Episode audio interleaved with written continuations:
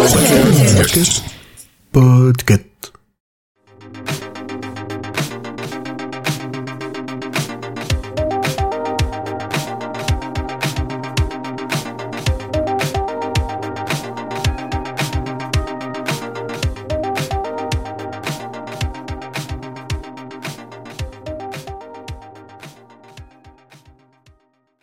Bonjour et bienvenue dans ce nouvel épisode de Watchlist. Je suis Julien et aujourd'hui on va parler du Bureau des légendes.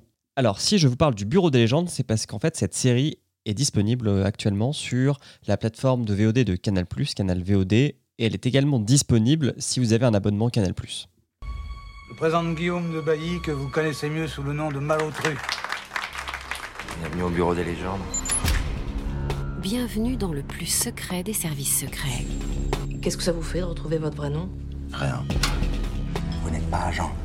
Vous êtes clandestin.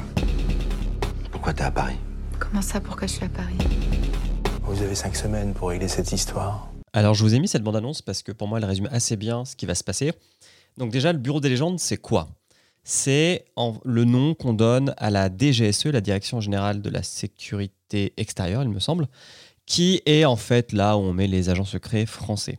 Et en fait chaque agent secret a ce qu'on appelle une légende, c'est-à-dire une, autre vie qui est tout à fait inventée, d'où le nom légende, qui va lui permettre de récolter des informations qui seront ensuite utiles au gouvernement ou aux entreprises françaises. Et nous, dans cette histoire, on va suivre euh, celle de Mathieu Kassovitz, qui joue le personnage de Paul Lefebvre, mais dont la légende est Malotru. Malotru, c'est un mec, ça fait, je crois, 5-6 ans qu'il est en Syrie, et la série commence, on lui demande de revenir en France parce que sa sécurité est compromise. Très vite, on comprend que Malotru, il a eu une liaison, enfin, il a eu une aventure plutôt avec une Syrienne, et que euh, ça peut lui poser des problèmes. Aussi bien à lui, parce qu'il n'est pas censé euh, garder des contacts avec les personnes qui ont connu sa légende quand il quitte sa mission, et aussi bien pour elle, parce que si on apprend, surtout en Syrie, alors la première saison se passe en 2015, mais si on apprend qu'elle a traîné avec un agent secret français, elle va passer un sale quart d'heure. Et en fait, autour de ce personnage de Malotru, bah, il y a toute une galaxie d'autres personnages. On a son chef qui s'appelle Henri Duflo et qu'on appelle Socrate. On a une psychologue qui s'appelle Lorraine Balmès et qui va en fait est ici pour essayer de voir s'il n'y a pas un, on va dire un soutien psychologique qui doit être apporté aux agents secrets parce que quand même c'est totalement schizophrène le fait d'avoir une, une vie qu'on met totalement de côté pendant parfois 5 ans pour pouvoir euh, assurer sa mission. Et en fait, l'histoire commence parce qu'en Algérie, un autre agent secret disparaît. Euh, on le voit, il est filmé, il est ivre. À Alger, ça peut faire un petit peu étrange puisque c'est un pays musulman. Et, il est ivre, il se fait arrêter par la police et plus personne ne sait où il est.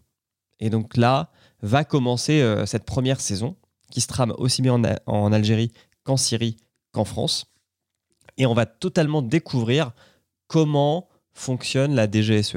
C'est-à-dire qu'on n'attendait pas à avoir un truc à la James Bond euh, avec des, des, gadgets super sophistiqués, etc. Non, non, là on est vraiment sur euh, de, l'intelligence euh, tactique, de l'intelligence euh, sur, euh, surtout technologique, mais dans le sens avoir juste des pisteurs, quoi.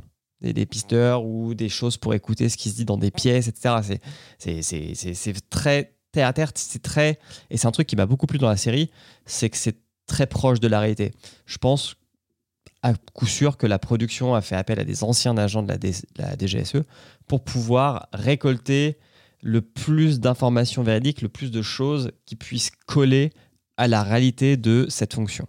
Et comme c'est une production Canal+, alors la première grande série Canal+, des années 2000 qu'il y a eu, euh, elle s'appelle Engrenage, et, et je pense que Le Bureau des légendes, c'est sa deuxième vraie grosse série.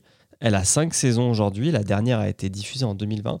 Pour l'instant, moi, je peux vous parler que des deux premières parce que c'est celles que j'ai vues et je vous les recommande vraiment chaudement parce que on, je peux pas dire qu'on s'attache à Malotru. C'est un personnage qui fait vraiment tout pour arriver à ses fins ou à celles de ses proches, mais en vraiment en mettant tout le reste dans la balance pour pouvoir avoir ce qu'il veut.